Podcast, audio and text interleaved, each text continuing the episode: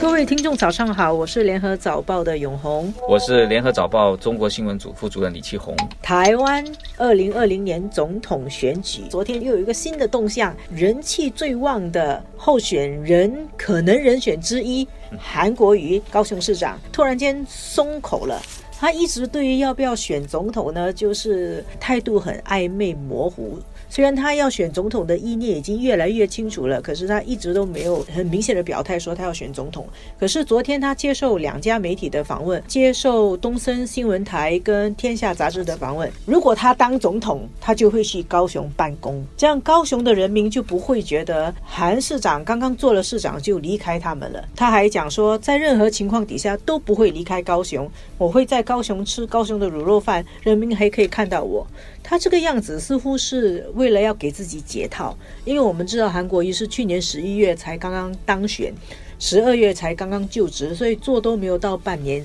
有些人就觉得这么辛苦把高雄打下来，你还说要改变高雄又老又穷的状态，说要让什么啊发大财，货卖得出去，人回得来，高雄发大财。结果其实你做不久，然后看到希望来了，就想去选总统。然后也有很多人就认为说，因为有这种担忧，所以韩国瑜不敢表态，他要选总统。他最担心的就是高雄人的感受。从正面讲是担心高雄人感受了，从负面讲是担心他去。去选，然后高雄人的票不投给他，他也是会输，所以他要去选中的，他首先要安抚这个高雄的人呢。这个两难之下就一直不表态。昨天他想出了这个奇招，高雄的人怎么看了？他们会不会接受？哦，这样可以，你继续做台湾总统，and 在高雄，那我们是皆大欢喜，还是他们是觉得这样不行？当然支持韩粉的人是他讲什么都对的啦。可是也有质疑他，有律师就讲：“我把小三扶正，然后我就跟我的正宫说，我明天还回家吃饭啊。”啊，这这是律师说的，这样是不是皆大欢喜，将就可以吗？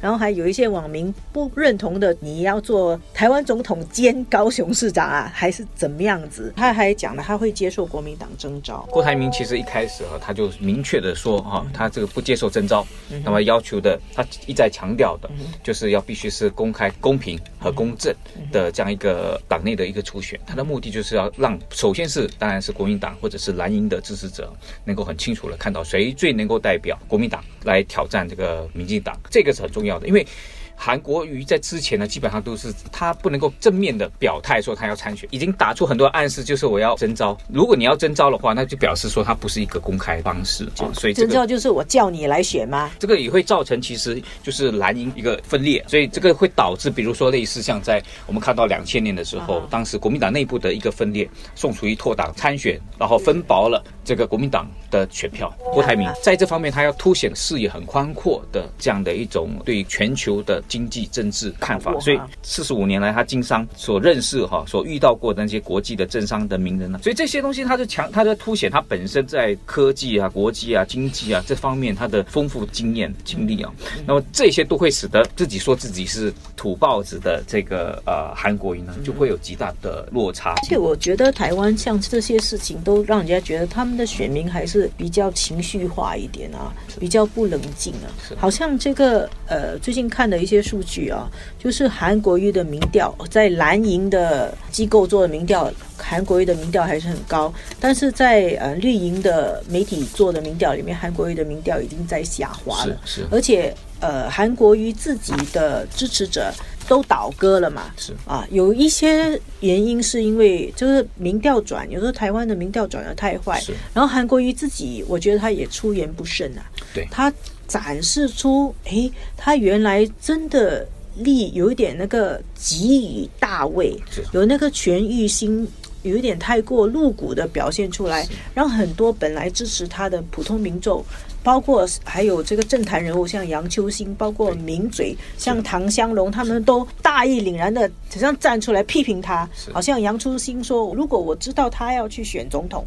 我当时就不会支持他做高雄市长，他现在就应该把高雄市长做完，不应该想着去做总统。郭台铭最后，如果我们假设说是真的是国民党的候选人，最后他出现了，假如他最后成功，他会决定了。就是说明年这个二零二零年的总统选举的主轴，选举的主轴一定是经济牌。它最大的一个问题就是蔡英文呢就会打什么？打主权牌，这个两岸牌。正好就是中国发表那个告台湾同胞书四十周年，但同时又是美国国会提出这个台湾关系法的四十周年。所以中美在台湾的问题上会相互的角力，这个角力呢，对对蔡英文是其实是有利的。大陆还抛出来要两制台湾，对，所以这就变成说，你我们看到自从一月二号，呃，中国国家主席习近平提出的那个五点意见，蔡英文的的支持度突然开回升了。郭台铭呢，他终究是一个商人啊，他对政治这一块哈，他是涉足的不深啊。他原来这个红海集团在大陆，中国大陆有很大的一个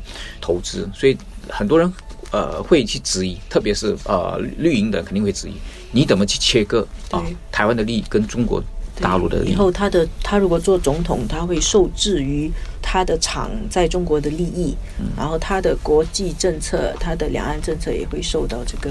利益的牵绊影响啊。他现在已经呃强调说，他要完全交出这个他董事长的那个位置啊，但是大家没办法把他跟红海完全的脱钩。我在想，北京如果以后要对这两岸的问题上有所发挥的话呢，假设他是未来的台湾总统，光是对这个红海集团施加影响的话，难道郭台铭没有受影响吗？